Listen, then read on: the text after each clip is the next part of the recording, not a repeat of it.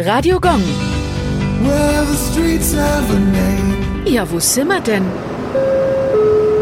Kamerariusstraße, Nürnberg.